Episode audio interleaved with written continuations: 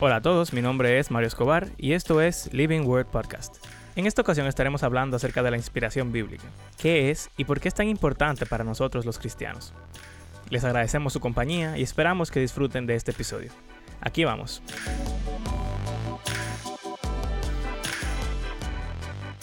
Ok. Mario. Estamos hablando de inspiración bíblica. Y yo quisiera leer un pasaje para que sea, vamos a decir, la base de nuestra conversación. Adelante. ¿Eh? ¿Por qué inspiración? Bueno, hay un versículo particular que dice, toda la escritura es inspirada por Dios y útil para enseñar, para reprender, para corregir y para instruir en justicia, a fin de que el siervo de Dios esté enteramente capacitado para toda buena obra. Eso está en 2 de Timoteo 3, 16 y 17. Entonces vamos, vamos, a, vamos a esquematizar y vamos a hacerlo por parte. Primero la definición.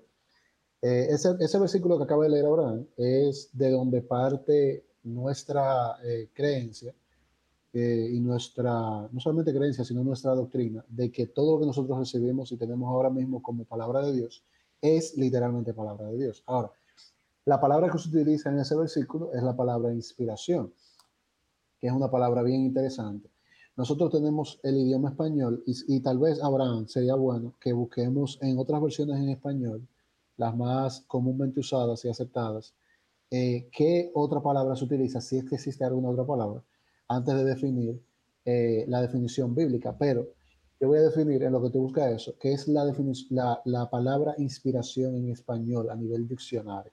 Okay. Y tenemos dos, dos definiciones. La primera es una definición que no va con nada de lo que tiene que ver con lo que estamos hablando, pero es acción de introducir aire u otra sustancia gaseosa en los pulmones. Eh, eso lo conocemos en la... Sí, sí, inspirar, cuando uno respira. inspiramos, no es aspiramos como, como algunos hemos escuchado eh, recientemente, sino inspiramos. Eso es, una, eso es una definición. Obviamente no tiene nada que ver. La segunda es estímulo o lucidez repentina que siente una persona y que favorece la creatividad, la búsqueda de soluciones a un problema, la concepción de ideas que permiten emprender un proyecto, etc. Especialmente la que, se, la que siente el artista y que impulsa la creación de obras de arte. Y esa se ha catalogado como inspiración natural. Hmm. ¿Eh? Y me imagino que de ahí fue que los traductores de la Biblia eh, utilizaron esa palabra porque en cierto modo se pudiese quizá pensar que están relacionadas. Bueno, si tiene que ver con la lucidez o ese momento en el que te llega la idea de hacer algo, definitivamente los autores bíblicos recibieron la idea de escribir lo que sea que hayan escrito y eh, si creemos que Dios es el autor último de la Biblia, y que de él sale todo lo que se encuentra en la Biblia, entonces definitivamente esa, esa lucidez o ese momento de eureka habrá venido de parte suya. Ok. Entonces André me dijo que buscar en otras versiones y algo que encontré es que, bueno, en las que vi en español todas usan la palabra inspirada por Dios. Sin embargo, en inglés encontré algunas que si lo traduzco a español diría sopladas por Dios. Y como yo soy una persona curiosa, busqué un diccionario, eh, una Biblia que tiene el griego entrelazado con el español, porque, ¿por qué no? Y dice que la palabra que traducimos como inspirado, la voy a pronunciar mal porque no sé griego, pero es teoneustos. Teoneustos. Y si usted sabe un poco de etimología, sabe que teo, como en teología, significa Dios y que neusto, neuma, por ejemplo, tiene que ver con aire. Eh, neusto en este caso sería soplar. Entonces esa traducción que viene en el inglés de soplado por Dios sería algo más, vamos a decir, literal a como lo dice en el griego. Ahora, ¿qué ustedes piensan con eso de soplado por Dios?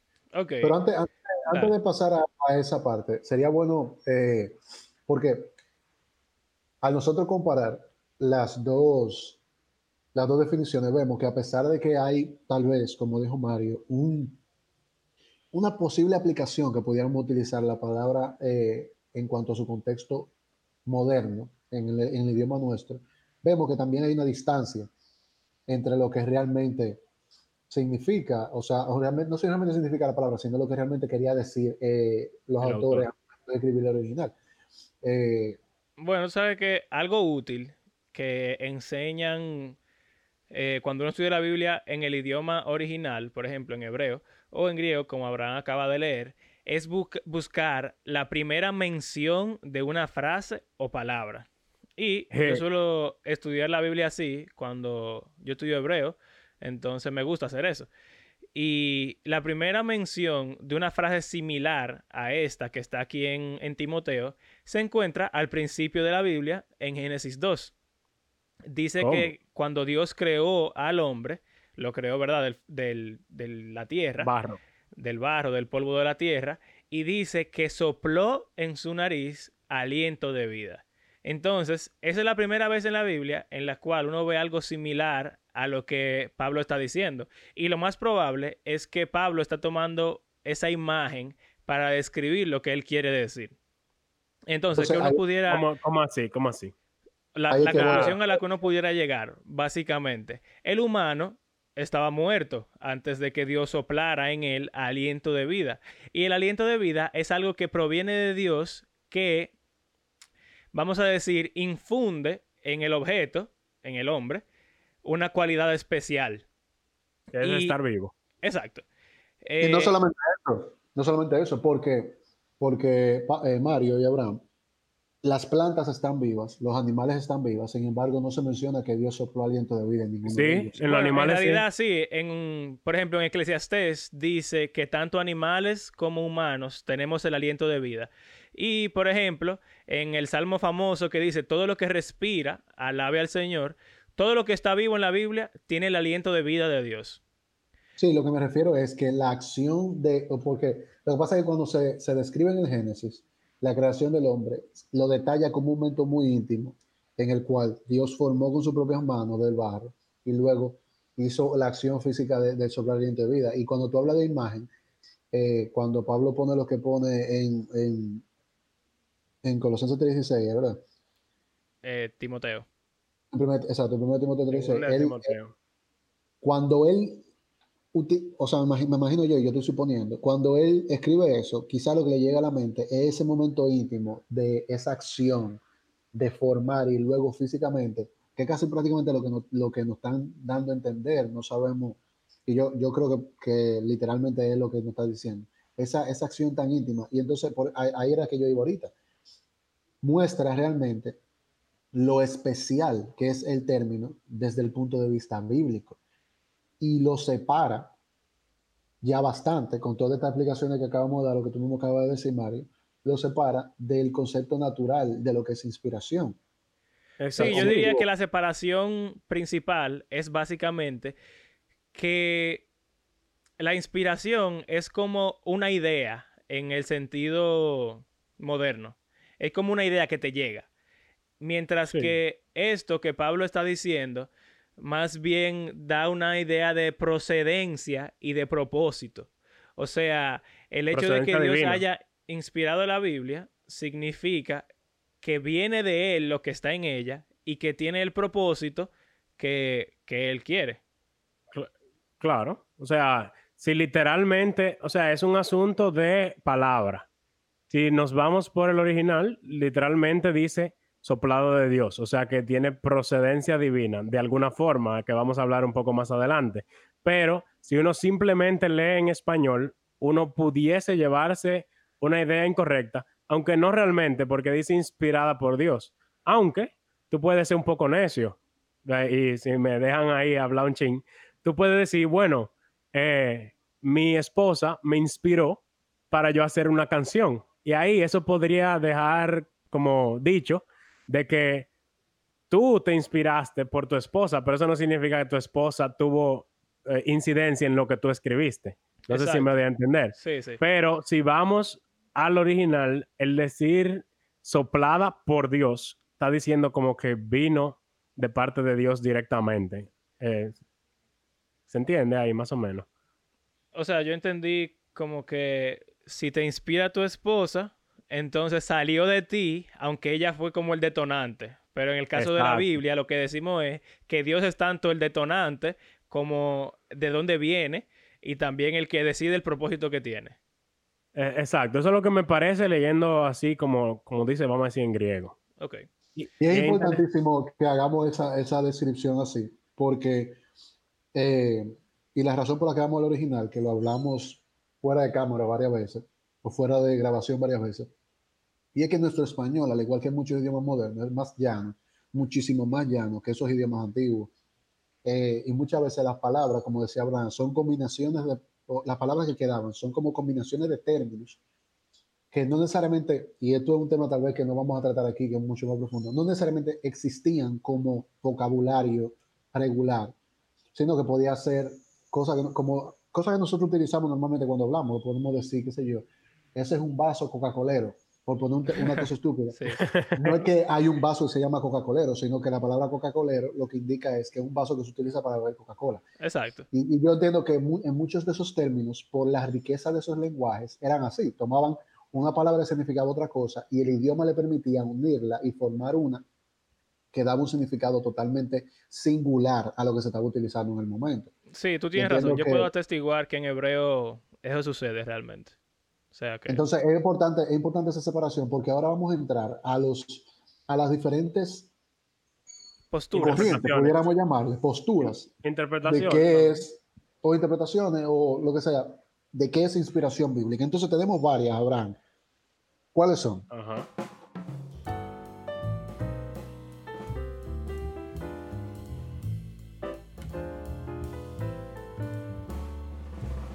Eh, bueno, lo primero que me viene a la mente y que le puede venir a la mente a una persona es esa que ya hablamos, de que es como una inspiración regular, de que como, como yo dije el ejemplo de inspirado en mi esposa. O sea que diciendo que no es eso, porque simplemente viendo la palabra original podemos descartar esa postura, ¿verdad? Ahora, eso se le llama inspiración natural, creo. Exacto. Entonces, otra cosa que me viene es que si tú me dices, bueno, es soplado por Dios, eso puede decirme a mí, yo pudiese entender que significa que es como cierto tipo de dictado. Me- déjame explicarme. Por ejemplo, ese versículo que acabo de leer, toda la escritura es inspirada por Dios. Y entonces Pablo escribe, toda la escritura es inspirada por Dios. Y Dios continúa, y útil para enseñar, para redarguir, y Pablo continúa escribiendo, y útil para enseñar, bla, bla, bla. Y que así podemos decir que la Biblia fue soplada por Dios directamente como un dictado y el autor simplemente fue copiando lo que Dios le decía que copiara. Ok. Es una posible Que- interpretación que ustedes creen. Es una posible interpretación, pero no sé qué ustedes piensan. Para mí es incluso hasta, hasta inconcebible. Y la razón por la que yo digo que es inconcebible que la, que, la forma en la que se refiere a la Biblia inspiración o inspirada por Dios haya sido un dictado verbal es porque nosotros vemos demasiados, demasiadas características de autores en los libros de la Biblia. Y, e incluso hay en lugares donde eh, un, un escriba, por ejemplo, manda saludos personales, hay lugares donde hay acotaciones, como hablamos en el capítulo 4 de la edición. Sí. En, en- en el Pentateuco hay acotaciones de las medidas, eh, cosas así, que a pesar de que pudiéramos decir, sí, pero eso pudo haber sido un dictado, lo más lógico es que no, es que, es que realmente Es no haya sido complicado. algo tan mecánico, Sí. eh, tan, tan, como decía Mario, en- en Inhumano. tuvimos, es como, como místico. Y, y la palabra místico es bueno explicarla porque no es, no es mágico, y, y- y sino que no es como tan, Como tan peliculero, Exacto, tan como incomprensible. o- Completamente sobrenatural. Exacto. aunque entendemos que Aunque Dios pudo, pudo haber utilizado eso, tal vez, en algunos casos, Sí, eso te iba a decir. que Eh, no realmente... está el ejemplo de los- mente. está el ejemplo de los profetas, eh, en los cuales muchas veces la Biblia sí dice que Dios se le aparece, quizá en sueño, en una nube o lo que sea, y le dice, ve a tal sitio y di tal cosa. Y el profeta va a tal sitio y dice tal cosa. Pero aún ahí, Ahí- no están dictados, porque ahí ellos están después haciendo un recuento de lo que pasó. Sí, ciertamente, ciertamente. Porque dictado, dictado, si ustedes se acuerdan en el colegio cómo era, dictado era la profesora dice, ok, dictado, ustedes abren los cuadernos Sí, como eh, yo abríamos los cuadernos, Sí. cogíamos un lápiz. Palabra por palabra. palabra por palabra. Y ah, repite que no, no, no voy a repetir. O sea, eso, eso es un dictado. Exacto. Pero, pero sí hay un caso de dictado, yo creo que es el único caso que me viene a la mente, que, que es cuando, el, cuando Moisés y el, y Y el diez tabernáculo. Pero ahí no sabemos si fue un dictado o fue simplemente que Dios lo hizo recordar de alguna manera sobrenatural Bueno, lo que ya había sido escrito. No pero- pero- tampoco. En Es el verdad. tabernáculo, él literalmente tuvo una visión y vio las cosas como eran y, y- y- y fue prácticamente, mira, esto es lo que tú tienes que hacer. O sea, no sabemos si fue un dictado, porque no sabemos si él se sentó a escribir ahí mismo o lo recordó después. Con Ok, Oculus sí. Rift. Pero sí hubo una, una muestra, igual que en Apocalipsis con Juan, una muestra de cosas que vieron físicamente, que es como más, eh, vamos a decir, eh, sobrenatural físico que lo demás que nosotros vamos a ver un poco más para adelante, que es la forma en la que, eh, que- la que fueron escritos la mayor parte de la Biblia. Entonces, en Muy ese bien. sentido, esa es una, esa es una vertiente o una, una forma de, de- de pensar que entendemos que no es correcto. Exacto, que Oh, es el dictado palabra por palabra.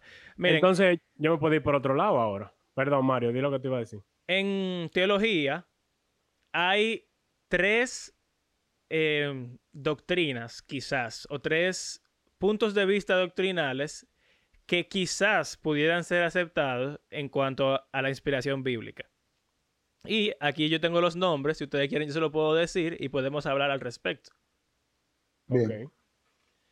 Que por ahí va, por ahí iba Abraham, pero tú llegaste Ah. más rápido. Bueno, ok. Mm. Eh, está inspiración parcial. Ok, vamos a Inspiración ahí. Vamos a hablar de plenaria. Eh, Déjalo que lo diga los tres. Ok. Y después, Ah, bueno, está bien. Parcial, plenaria y plenaria verbal. Ok. Esos son los tres nombres. ok. ¿Con cuál empezamos? Eh, yo, incluso cuando iba a interrumpir a Mario, yo iba a hablar de eso de, de parcial. Porque si tú me estás diciendo a mí que no fue un dictado y que no es una inspiración natural, como la música, sino que es soplado por Dios, pero tampoco un dictado, yo pudiese asumir que parcial significa a que como que Dios puso una idea en mí y me dejó a mí escribirlo como yo entendiese. Y entonces puede que yo cometa algún error expresando el concepto que Dios quiere que yo transmita, porque yo soy el que elijo cómo lo presento, algo así. Eh, bueno, eso pudiera ser un resultado. Lo que quiere decir la inspiración parcial es que, básicamente, hay algunas cosas en la Biblia que son inspiradas y otras cosas que no necesariamente lo son. Y Mm, un- eh, un- una razón de eso pudiera ser lo que tú dices. Quizás Dios le dice a Pablo que él inspiró la Biblia y que la Biblia hace muchas cosas. Pero Pablo se inventó esas cuatro palabras que tú leíste en segunda de Timoteo. Entonces yo Mm. pudiera decir, bueno, sí, es verdad, la Biblia es inspirada, pero no es verdad. No me enseña, ni me reprende, ni nada de eso. Porque eso se lo inventó Pablo y lo otro sí se lo inventó Dios. Pero entonces hay un problema. ¿Cómo yo sabría que, que fue inspirado y que no? Ese es el problema con la inspiración parcial. Y que va en contra de, de lo que realmente dice el versículo que acabamos de leer, porque el versículo que acabamos de leer eh, dice toda la escritura. Correcto. Y yo sé que hay alguien que pudiera venir en eso y decir, sí, pero toda la escritura hasta el momento que escribieron ese versículo. O toda la escritura que ellos sabían. O- y- Bueno. y tú sabes que tiene mucha razón, no- Andrés, en verdad. Y uno ¿Por dice qué? la palabra necio, y yo quiero, y yo quiero tener cuidado cuando la uso. Uno se está burlando y te dice, pero no es que le estamos diciendo necio a la persona que tiene esa duda, sino que el pensar eso, eh, y cuando yo te digo la palabra necio me refiero a querer irnos más para allá de lo que realmente la Biblia nos dice. Eh, porque, ¿por qué razón? Si la Biblia dice toda la Biblia, toda la escritura es inspirada, tenemos un original que nos da el significado de la palabra inspirada, nosotros entonces nos ponemos a buscar, a decir, no, porque Esther no fue inspirada, porque ahí no dice Dios por ningún lado. Y volvemos a Esther. ¿no? Volvemos a Esther. etcétera. ¿Ustedes entienden lo que quiero decir? Sí, exacto. Eh, realmente, como tú dices muy bien, dice toda la escritura. En realidad, en realidad, si vamos al contexto histórico de ese versículo, Pablo, que fue el que lo, que lo escribió, se está refiriendo solamente al Antiguo Testamento, porque el Nuevo Testamento no existía. Y si en otro episodio hablamos del canon bíblico, quizá pudiéramos ver cómo el Nuevo Testamento se agrega a lo que hoy conocemos como la Biblia. Pero si Mm. nos vamos justo en el momento histórico en el que Pablo estaba escribiendo, él solamente se refiere al Antiguo Testamento, por lo cual Claro. pudiéramos decir eh, y adoptar la postura parcial, aunque ni siquiera es así que se aplica, pero pudiéramos decir solamente el Antiguo Testamento es inspirado por Dios y el Nuevo no, porque hasta ahí es que llega lo que Pablo dice. Bueno, Sí, pero sin embargo yo te pudiera decir que tengo un versículo que eso, interesante. eso de Predica pudiera ser eso pudiera ser una explicación una gente de que pudiera tener cierto sentido para alguna persona, pero mi, mi refutación pudiera ser la siguiente. El versículo está ahí en el Nuevo Testamento, en lo que es la Biblia completa para nosotros ahora. Exacto. Se está refiriendo a toda esa escritura, no la escritura que estaba en el momento que ellos escribieron. Porque por Claro, pero el con-. Mario está hablando del contexto en el cual Pablo escribió. Él estaba hablando del Antiguo Testamento y eso es claro No, para no, todo el eso, mundo. eso es verdad. Lo que digo es que, aunque él lo haya escrito en ese contexto, y eso lo vamos a hablar más para adelante, el propósito de Dios para que se quedara era el que nosotros tenemos actualmente. O sea, lo que está diciendo Es como que hay un significado para él en ese momento, pero el hecho de que ya esté en el canon completo le agrega quizás eh, como la validez de decir que se trata de toda la escritura, Ah, claro. incluyendo y eso. quizá, y quizá Ahora- la palabra no es significado, sino contexto. Hay un Miren- contexto en ese momento, como todo lo escrito. Exacto, ok. Y luego está Exacto. el asunto de que se haya preservado, que aplica a nosotros actualmente. Ahora, miren qué interesante este versículo, que no quizás no vamos a profundizar mucho en él, pero me deja cosas para pensar. Es en segunda de Pedro 3, 16 y 17. Lo voy a leer. En todas sus, eh, perdón, 15 y 16. Dice, tengan presente que la paciencia de nuestro Señor significa salvación, tal como les escribió también nuestro querido hermano Pablo, con la sabiduría que Dios le dio. En todas sus cartas se refiere a estos mismos temas.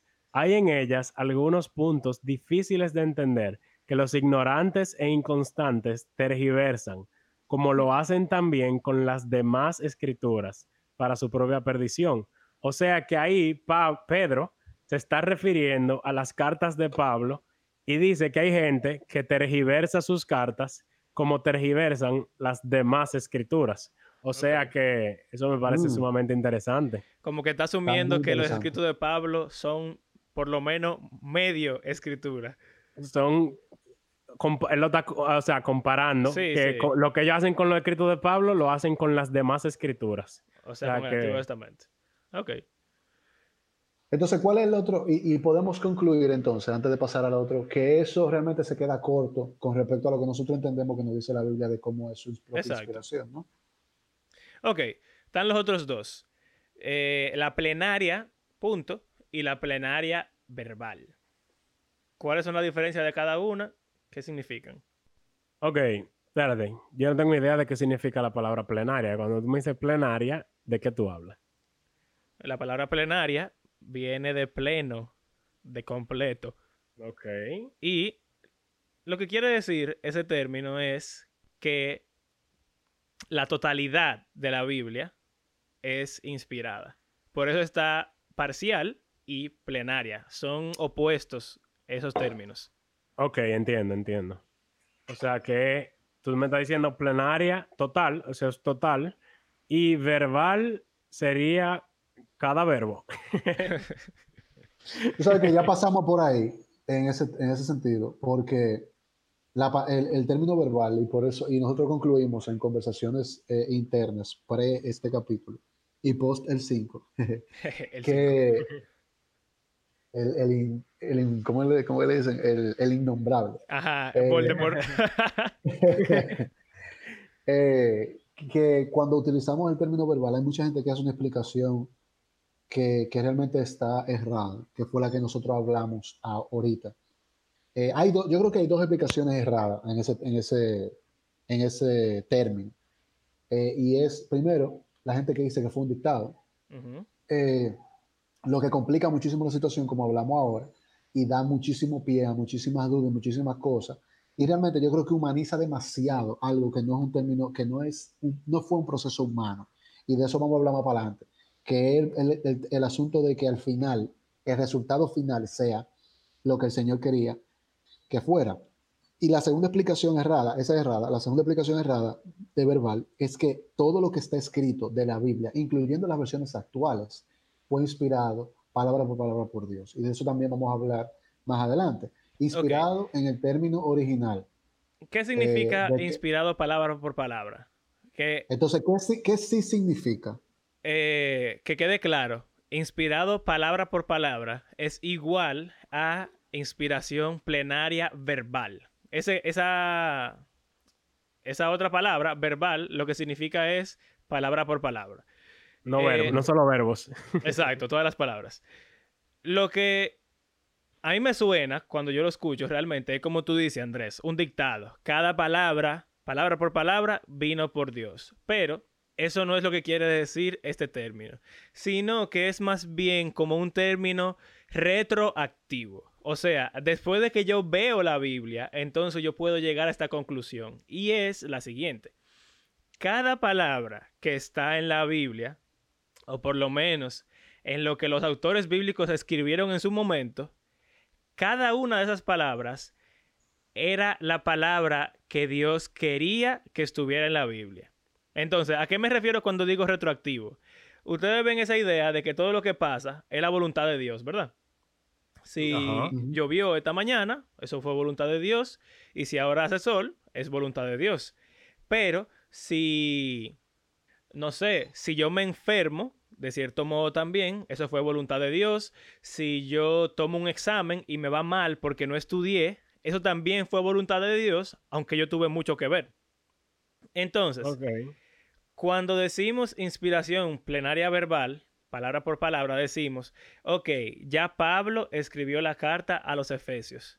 Como sea que él haya escrito, no importa, pero el resultado final, Dios está detrás de todo eso y cada palabra que está ahí era la palabra que él quería.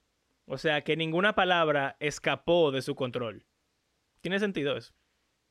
Y tú sabes que mm. sí, tiene mucho sentido. Y tú sabes que es muy importante eh, pensar en el carácter de Dios y en la persona de Dios y sus características, eh, cuando nosotros queremos darle sentido humano a este tipo de cosas.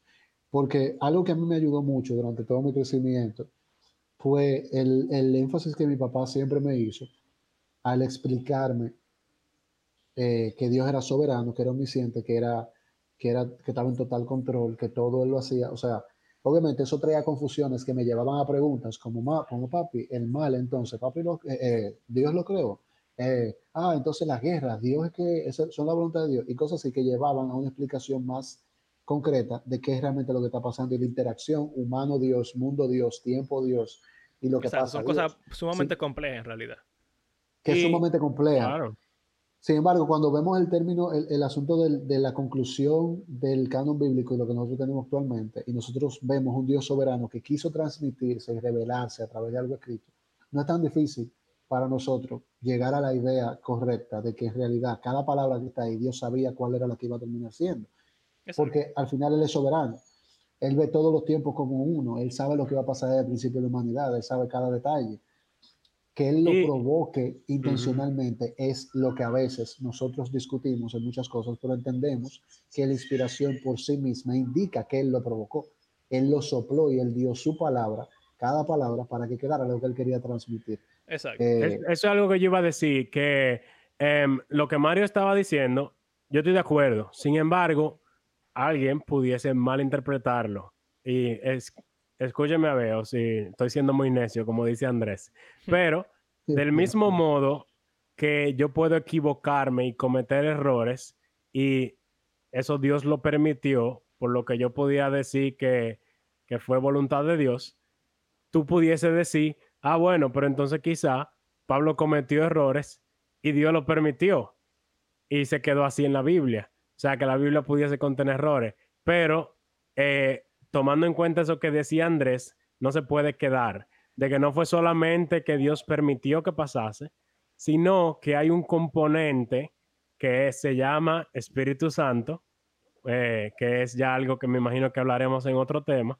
pero me imagino que el cristiano promedio tiene una buena idea de, que quién es el Espíritu Santo.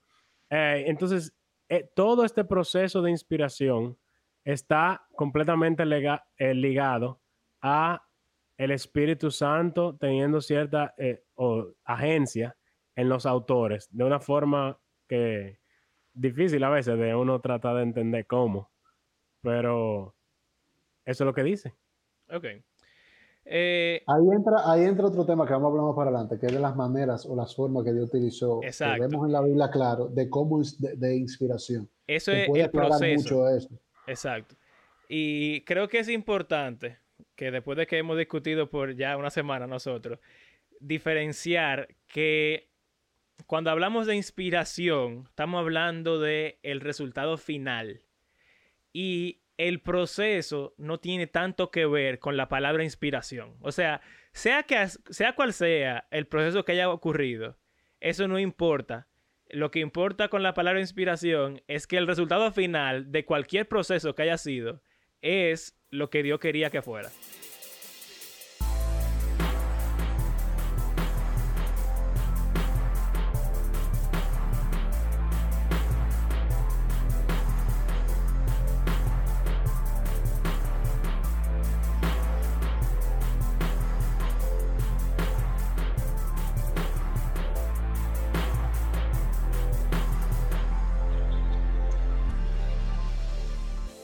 Y una, y una cosa que me dijo mi papá cuando yo hablé de esto con él la semana pasada, eh, mientras estábamos preparando este capítulo, eh, y luego del innombrable, es que el, término inspiración, como lo vemos en la Biblia y a lo que se refiere a la Biblia, constituye un hecho sobrenatural que para nosotros los humanos se convierte en algo eh, un poco complejo de entender. Y el hecho sobrenatural, como decía Mario, no constituye el proceso mismo, aunque lo tome en cuenta y aunque eh, lo es parte de, pero lo sobrenatural es precisamente esa, ese conjunto de cosas, que el resultado final de la Biblia sea palabra por palabra, concepto por concepto, plenamente lo que Dios quería transmitir y preservar por generaciones para nuestra bendición, para hacer, como decía eh, Abraham en el versículo segundo de, de, de Timoteo 3:16, eh, para redarguir, para instruir, para corregir en justicia, etcétera, etcétera utilizando diferentes formas que ya vamos a ver a través de personas que, como vamos a decir ahorita y como Mario ya dijo, no tenían ni idea de que realmente estaban escribiendo algo que iba a tener esa repercusión en la, en la mayoría de los casos. Y estaban haciendo un proceso que en muchos de los casos era un proceso normal de escritura, sin embargo, Dios estaba controlando sobrenaturalmente todo eso para que el resultado final sea lo que nosotros vemos ahora como palabra de Dios. Eh, no sé si me doy a entender. Sí, y está relacionado con, con lo que hablamos en el episodio 2 de de qué es la Biblia y por qué leerla. Hablamos que a través de la Biblia Dios se revela como Él es a nosotros y también nos dice cómo Él espera que nosotros vivamos acorde a esa realidad. Entonces, si, si creemos en el Dios de la Biblia, definitivamente creemos que lo que está en la Biblia, el resultado final de la autoría de la Biblia completa, del canon, como le llamamos, es lo que Dios quería que hubiese ahí. Porque si no, no tendría sentido decir que yo creo en el Dios de un libro que yo no creo que sea verdad. Exacto, exactamente. Eh, tú sabes que nos queda el otro término. Y aquí eh, a veces entran un poco de debates. Y creo que sería interesante que por lo menos lo consideremos. Porque hablamos ya de parcial y de plenaria verbal. Pero dejamos plenaria y no hemos discutido al respecto. Y em, a veces se diferencian plenaria verbal y plenaria con los términos conceptual y palabra por palabra. O sea, la inspiración plenaria verbal es palabra por palabra, mientras que la inspiración plenaria es una inspiración conceptual. Recordemos que estos son términos teológicos que el propósito de ellos es querer entender lo que ya existe. ¿Ok? Son básicamente nombres que los humanos se inventan para explicar realidades que existen. Okay. O sea, exacto, no están en la Biblia, ¿no? la palabra plenaria y palabra por palabra no Entonces, eh, ¿cuál es el conflicto que existe? Eh, la gente dice a veces que la inspiración plenaria solamente es conceptual. Dígase, que Dios estaba detrás de las ideas que puso en la mente de los autores y ellos eh, usaron las palabras que ellos consideraban eran las mejores para comunicar ese concepto. Que es lo que pasa cuando cualquier persona escribe cualquier cosa. Yo tengo una idea, conceptos, y yo los plasmo en la hoja de papel o en la computadora, eh, utilizando ciertos vocablos, palabras, letras pegaditas que significan algo. Eh, es, algunas personas dicen que decir inspiración conceptual solamente es igual a decir parcial y no es el caso. El nombre es plenario como sea. La persona que cree en la inspiración conceptual, como sea, cree que toda la Biblia y todo lo que ella contiene es confiable y viene de Dios. La cuestión está en eso de las palabras y qué tanto influyó Dios en que cada palabra específica formará parte del texto final. Y es importante detallar, Mario y Abraham, que aunque entendemos que ese realmente es el, el final del que piensa así, o sea, el concepto que, que tú acabas de describir no hace que esa persona no crea que la Biblia es confiable. Aún así, hay que, hay que llamar la atención que puede prestarse a, a ciertas confusiones, en realidad, eh, por medio de personas que quieren humanizar y profundizar más eh, en algunos términos que no necesariamente son algo que de comprensión humana. Que tú me digas a mí, por ejemplo, y me voy a explicar lo que acabo de decir, que tú me digas a mí que la Biblia fue empilada plenamente, a mí no me pone en duda absolutamente nada. ¿Por qué? Porque yo entiendo que todos los conceptos y al final el pleno de lo que terminó siendo escrito fue inspirado por Dios. Sin embargo, los teólogos han tenido que separar y añadir la palabra verbal porque hay personas que se empeñan en utilizar el término plenario, obviamente sin pensar ni siquiera en el parcial, porque es muchísimo peor todavía. Pero el término plenario y decir que no podemos tomar en cuenta literalmente todo lo que se dice en la Biblia a nivel de enseñanzas, etcétera, etcétera, porque hay, mano, hay, manos humanas, sino vamos a tomar lo que se quiso decir o la intención de lo, que de lo que se quiso decir o el concepto de lo que se quiso decir y sacar de ahí una enseñanza que es la que Dios tenía para nosotros.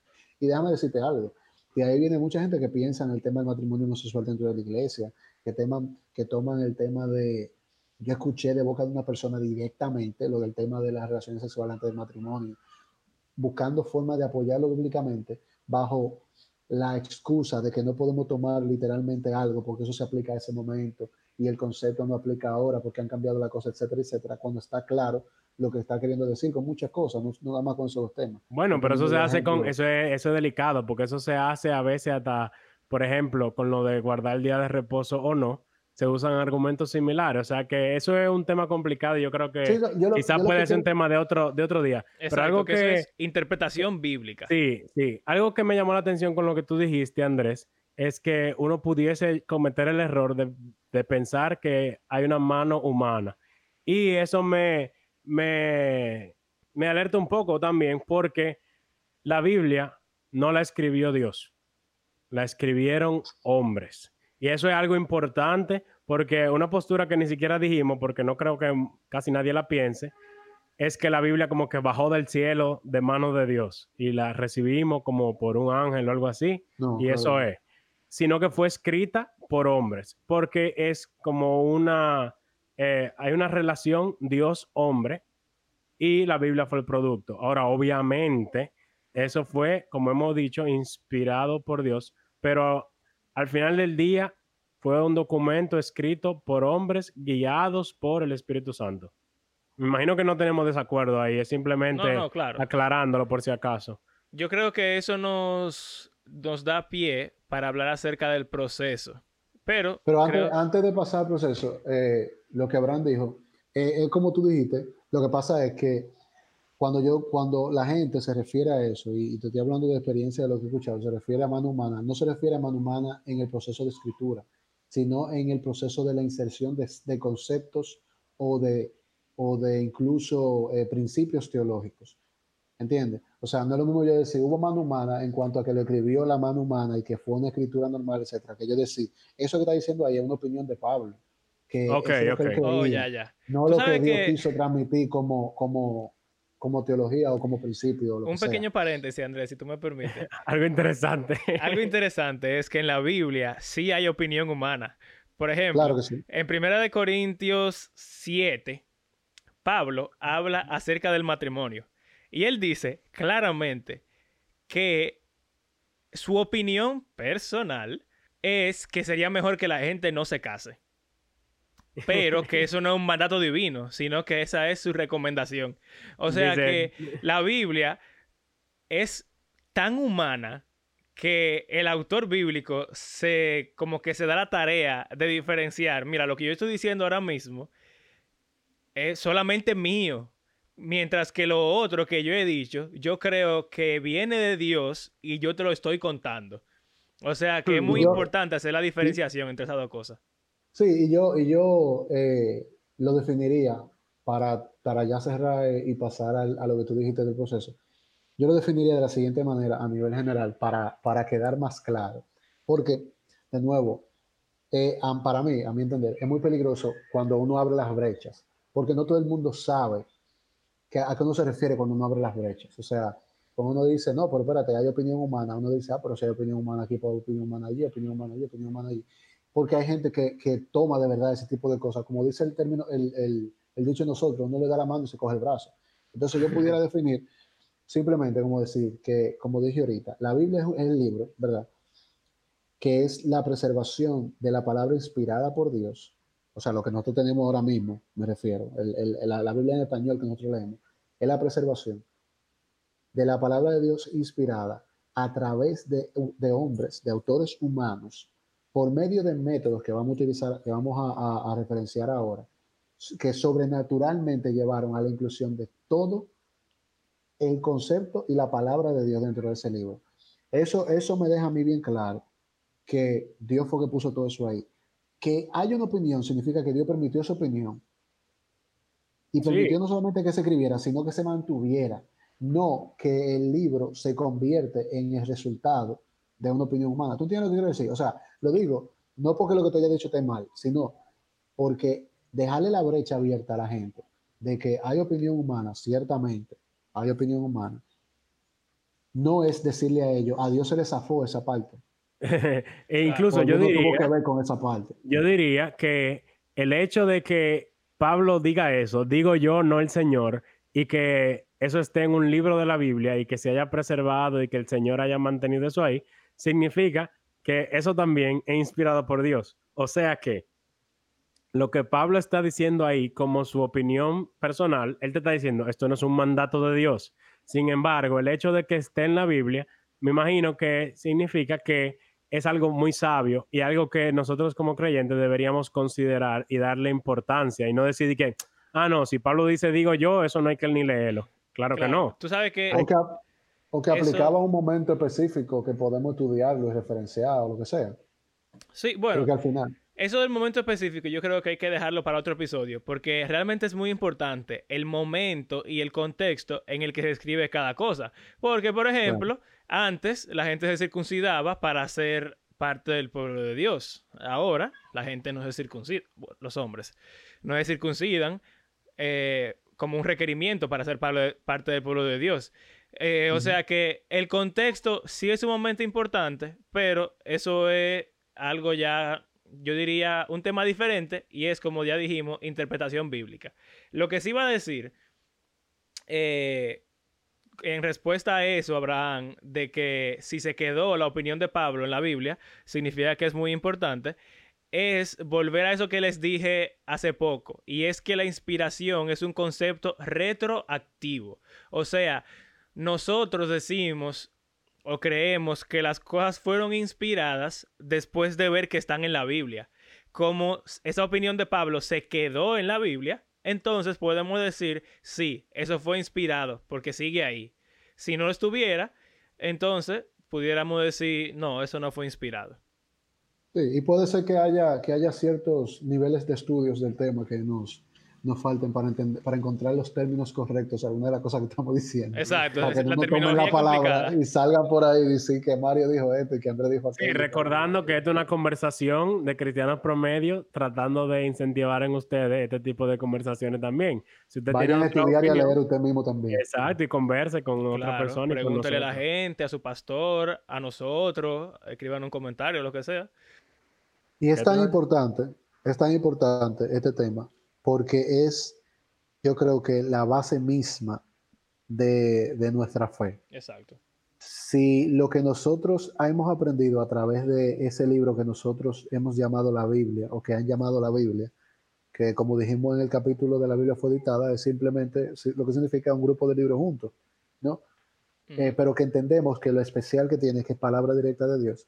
Si, si no tenemos eso como base, muchas de las cosas que nosotros creemos se prestan a interpretación humana, se prestan a, a, a discusión, se prestan incluso a que sean simples eh, convicciones o definiciones que han tomado humanos a través de la historia y lo han querido volverle a la mala. Y, y eso es lo que diferencia lo que nosotros creemos de muchas otras cosas que hablaremos más para adelante en, en cuando hablemos de sectas y cosas así, y lo que entendemos que es el poder que tiene la palabra de Dios, no como libro, sino como mensaje al final, que el Señor decidió preservar a través del método escrito, Eh, por- porque es el más, el más fiel, yo creo, de todos los métodos que nosotros tenemos.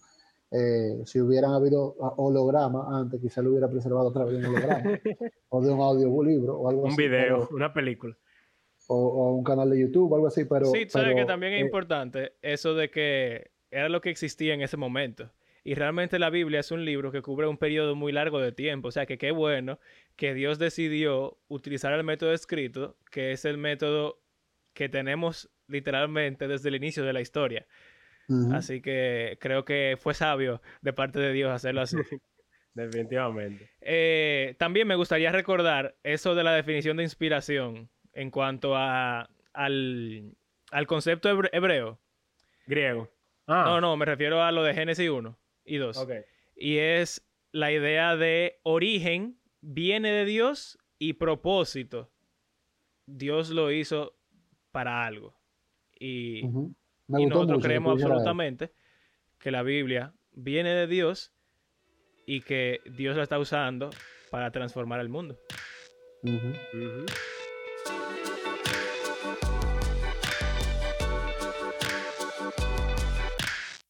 Gracias por acompañarnos en este episodio. Les recordamos que nosotros hacemos este podcast porque creemos que la Biblia es un libro que está vivo y tiene el poder de Dios para transformar la vida de sus lectores y también todo el mundo. Si están disfrutando de este podcast, les animamos a compartirlo con sus amigos y allegados y que consideren apoyarnos por medio de nuestras cuentas de PayPal o Patreon. La semana próxima estaremos continuando con esta conversación ya que es un poco extenso el tema y se nos hizo demasiado largo para un solo episodio. Gracias por ser parte de este proyecto con nosotros. Nos vemos en la próxima.